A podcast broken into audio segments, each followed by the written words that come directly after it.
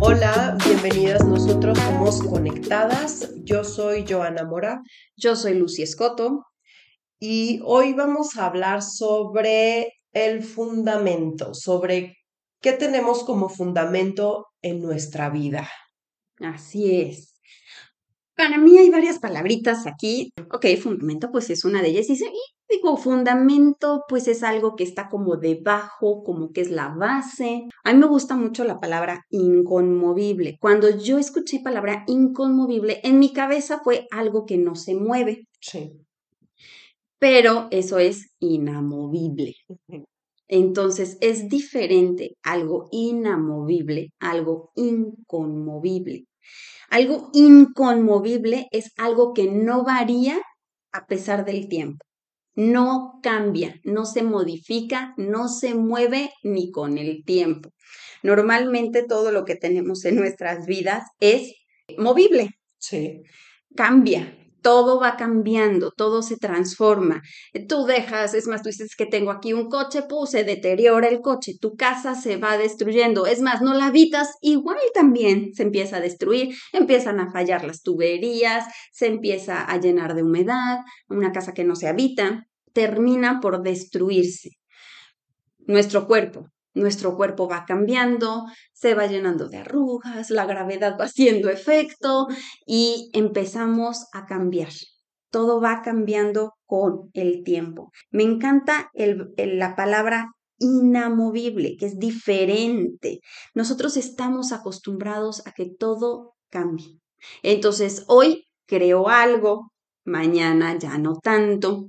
A hoy yo creo que si pongo un espejo en la entrada, las malas vibras se van a ir, pero mañana pues ya no me sirvió tanto. No, mañana yo ya quiero mejor ese espejo en otro lugar. Nuestros gustos cambian, nuestra forma de pensar cambia, todo cambia, todo cambia. A veces creemos que lo que somos va a ser así para siempre y vas a decir, yo siempre he sido así, pero si te fijas bien en ti, hay cosas que han estado cambiando todo el tiempo. Eh, la palabra inconmovible me encanta, porque el único inconmovible es Dios. Todo cambia. Es más, yo puedo decir, no, mi amor no cambia por mis hijos, perdón, pero hay días en los que te desesperan y quieres darles tres vueltas de pescuezo. No, es que yo el amor que tengo por mi marido, sí, pero hay días que dices, ay, no, que no venga a comer, que llegue un poquito más tarde. Justo, el único, el único que es inconmovible, que no se altera con el paso del tiempo, que siempre es el mismo, ayer, hoy y siempre, es Dios. Así es, ahora sí que, como dices, esa palabra está buenísima y casi no, se utiliza, ¿no? No la utilizamos, pues como dices, porque casi todo se mueve, todo es al revés. Entonces, esa es una palabra nueva en nuestro vocabulario. Y bueno, yo les quiero leer Mateo 16, 13, en donde les está preguntando, les hace una pregunta eh, Jesús a sus discípulos. Dice, Jesús preguntó a sus discípulos, ¿quién dice la gente que es el Hijo del Hombre? Ellos dijeron, unos dicen que es Juan el Bautista, otros que es Elías y otros que es Jeremías o alguno de los profetas. Pero él les preguntó, ¿y ustedes quién dicen que soy yo?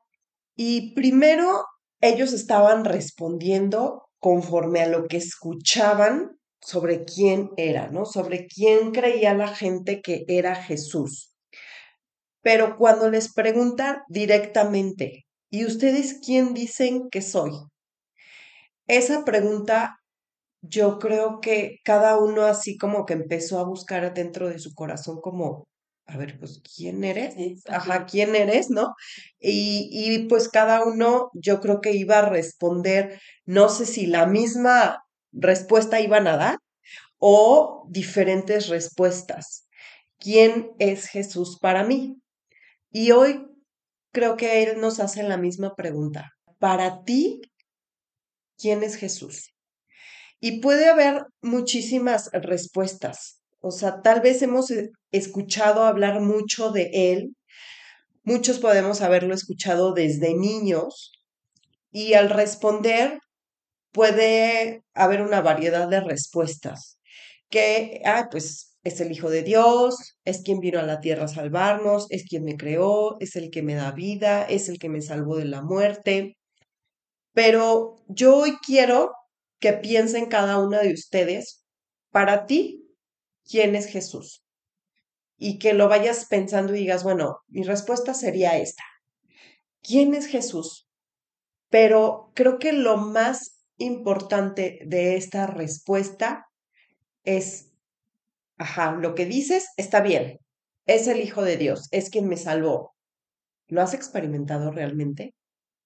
Porque podemos tener esa respuesta en la mente, pero no lo hemos sentido, pero no lo hemos experimentado. Tal vez sí sepas que es el Hijo de Dios, pero tal vez estás dudando que haya venido a la tierra.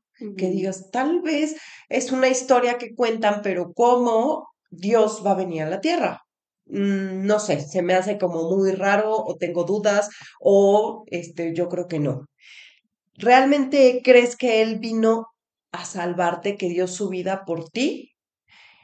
Y puede ser que unos días digas, sí, hoy creo que Él vino a salvarme, hoy creo que soy salvo. Pero puede ser que otros días no lo creas así o no te sientas salva. Y si hoy te pregunto, si hoy tienes un accidente, si hoy partes con el Señor, ¿realmente crees que vas a ir a su presencia? ¿Realmente te sientes con esa paz de pensar, si hoy muero, voy a estar hoy con él, o tienes esa duda y dices, no sé qué pase. No sé porque a veces creo y a veces no creo, porque a veces dudo, porque a veces sí estoy firme, pero a veces no soy tan firme en mi fe. Aquí vamos a ver, voy a seguir leyendo en Mateo 16, 6, cuando dice, él les pregunta, ¿quién dicen que soy yo? Y dice, Simón Pedro respondió, tú eres el Cristo, el Hijo del Dios viviente. Y después Jesús le dice, esto no te lo reveló ningún mortal, sino mi Padre que está en los cielos. Es una revelación que Dios te da para poder vivirlo. Esa es una revelación que Dios nos puede dar. Todos podemos haber escuchado alguna vez de Jesús, todos, pero solamente pocos lo podemos experimentar, pocos lo podemos vivir, pocos lo podemos ver, esa revelación que Dios nos da. Y apenas tuvimos una serie eh, que eran los nombres de Dios, que espero que la, la escuchen o la busquen, porque realmente es una serie que vale la pena que la escuchen. Y era para conocer un poco más de Dios, pero lo más importante es que se revelara a cada uno de nosotros como ese Señor de los ejércitos, como ese Dios que me ve y aquí como mi Salvador. Eso es lo más importante cuando tienes ese fundamento en Jesús, el que lo sientas, lo experimentes, se revele a ti como realmente es y que lo veas como eso, como tu fundamento, que no se quede solamente en ese conocimiento mental, cuando Dios se revela a ti, nadie te puede quitar eso que viviste o experimentaste.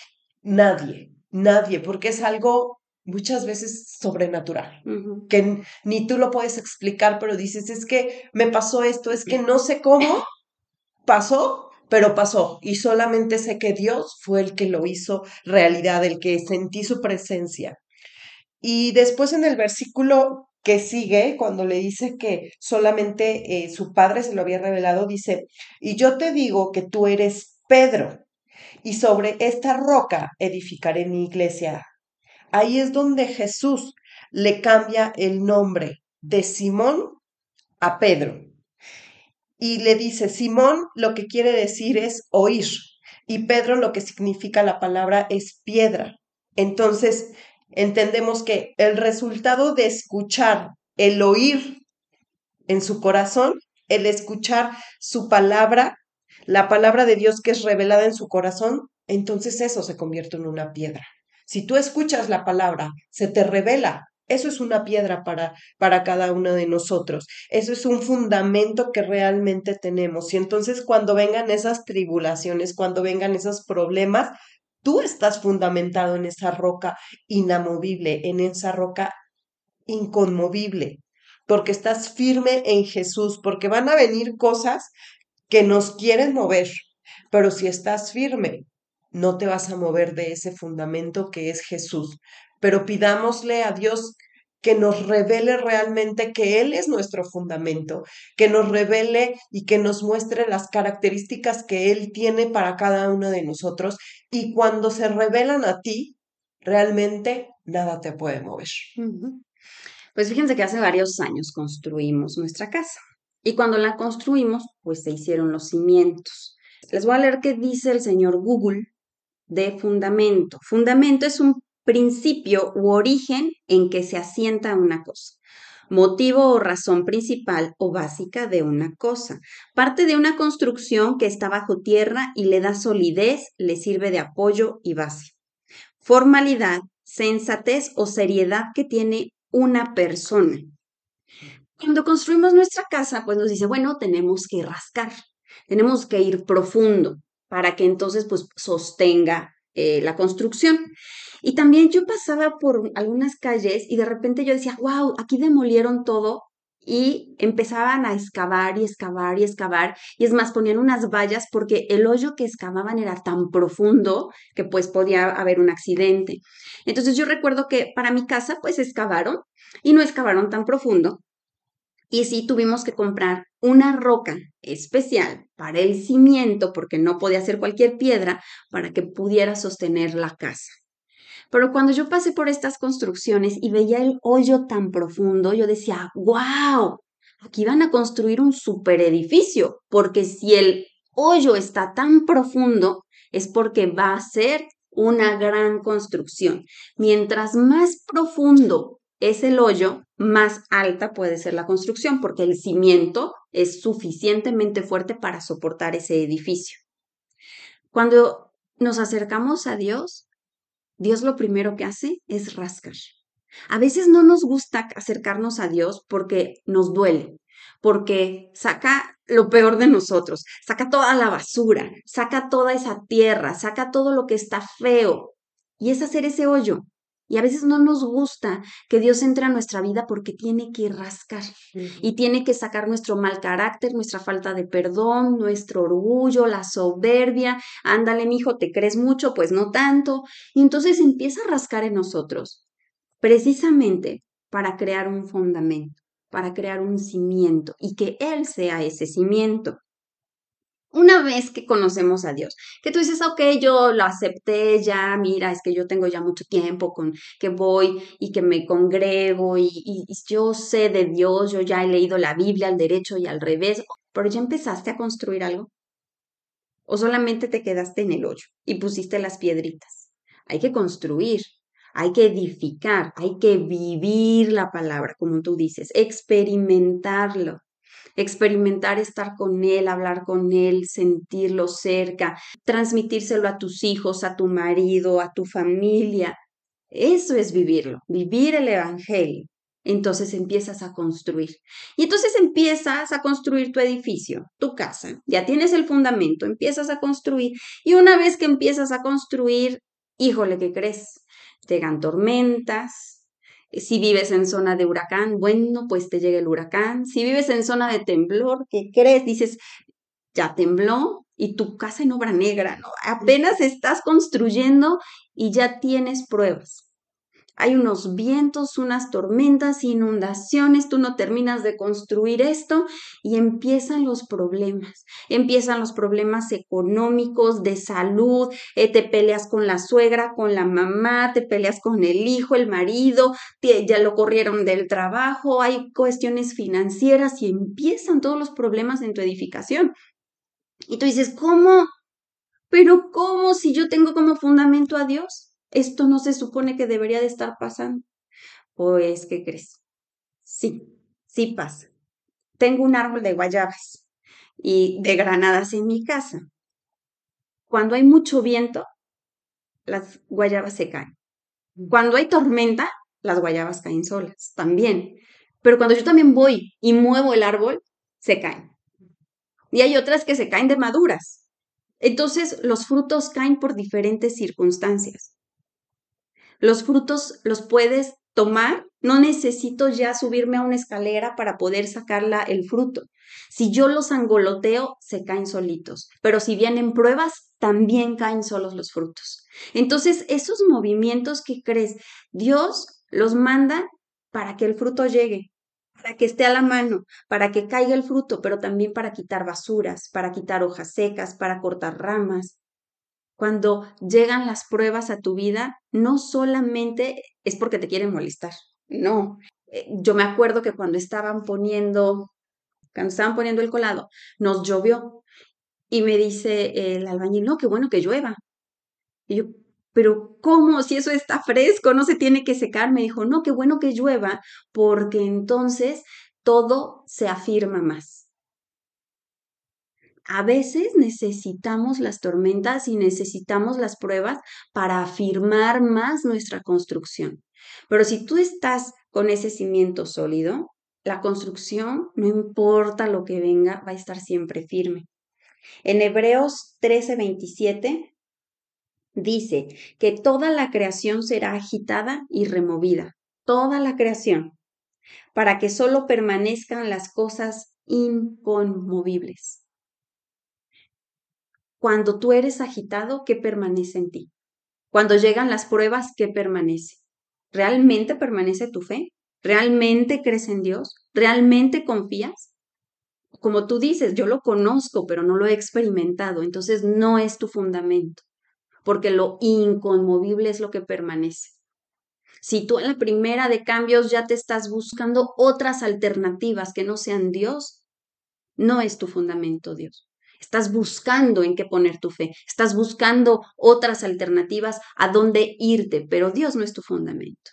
Te estás cayendo, se está derrumbando lo que hayas construido, porque no lo construiste sobre Dios. Cuando Dios es tu fundamento, entonces lo que construyes no importa lo que pase, ahí va a permanecer.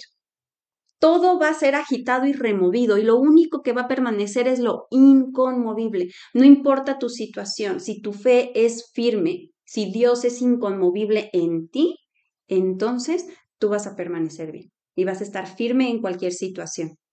Y creo que nosotros tenemos que ver que muchas veces podemos ser Pedro muchas veces podemos tener esa revelación impactante del Padre, porque cuando Dios nos da esa revelación es porque lo estamos buscando, porque queremos más de Él, porque realmente lo anhelamos y lo amamos. Y Pedro así era, Pedro lo anhelaba y lo amaba, pero a veces actuaba en su carne y a veces hablaba cosas por decir o a veces ni siquiera las pensaba, pero aún así Pedro llegó a ser esa piedra ese fundamento, pero necesitaba pasar por ese zarandeo. Y de hecho también Jesús le dice, Satanás me ha pedido zarandearte, le dice a Pedro, ¿no? Le dice, te van, Satanás me ha pedido. Y me encanta porque Jesús lo que responde es, y yo oro para que tu fe no falte. ¿Cómo le dice Dios para que yo sea tu fundamento? Para que el mismo Dios y todo lo que te he enseñado siempre esté ahí. Es que la fortaleza de Pedro estaba en su personalidad, no estaba realmente fundamentada en Dios. Sí. Hasta, esa, hasta después de esa prueba. Hasta después. Tienes que, que vivir ese movimiento, esa sacudida para que realmente salga de donde estás agarrado, de quién es ese fundamento, si tienes fundamento real o no tienes ese fundamento real, porque va a salir. En los momentos más difíciles es cuando te vas a dar cuenta de qué estás agarrado, cuando vas a saber de quién es que estás hablando, de quién te estás pidiendo, porque solamente es en los momentos difíciles. Cuando estás en tranquilidad y en paz, pues le bajas de intensidad. Pero cuando realmente existe ese zarandeo, es cuando dices, híjole, solamente me tengo que agarrar de lo que tengo. Y ahí es donde te vas a dar cuenta que tienes. Primero entendamos que dice, me ha pedido Satanás que le permita, te toque, que te zarandee. Para Dios tiene que pedirle permiso todos. Y todos, o sea, No, no es como que hoy el enemigo diga, ay, hoy voy a agarrar a esta persona y hoy... No, tiene que ir a pedir ese permiso. Y Dios es el que lo va a dar o no lo va a dar. De, aquí no lo tocas, aquí sí le tocas, ¿no? Como con Job. Aquí es de, pues a ver, tócalo, pero solamente vas a tocar esta parte. Te doy permiso para que toques esta parte. Ahora sí que yo creo que el enemigo se va feliz como de, sí, ya le voy a ganar. Pero aquí siempre Dios, veamos que siempre Dios lo toma para bien. Él sabía que con ese zarandeo que iba a tener Pedro es para que realmente fuera ese líder que él necesitaba para su iglesia cuando él se fuera. Ese líder que ya era un líder inconmovible, un líder inamovible, porque estaba realmente ya fundamentado en Jesús totalmente ya no, ya no era el Pedro de arrebatado y que decía y que yo creo y que yo pienso y que vamos a hacer. No, ya era lo que Dios me diga, voy a hacer. Lo que Jesús me diga que hable, voy a hablar. Muchas veces necesitamos ese zarandeo en nuestra vida, porque solamente ahí es cuando vamos a saber de qué estamos realmente agarrados. Así es, exactamente. Pues muchísimas gracias por escucharnos. Ojalá, esperamos y oramos para que su fundamento sea Cristo. Si, si ya se dieron cuenta que no, pues entonces búsquenlo, búsquenlo, vívanlo, edifiquen sobre él para que en el momento de la prueba siempre se mantengan firmes y salgan en victoria. Gracias por escucharnos. Por favor, compártanlo, suscríbanse, denle like, déjenos sus comentarios y nos vemos la próxima.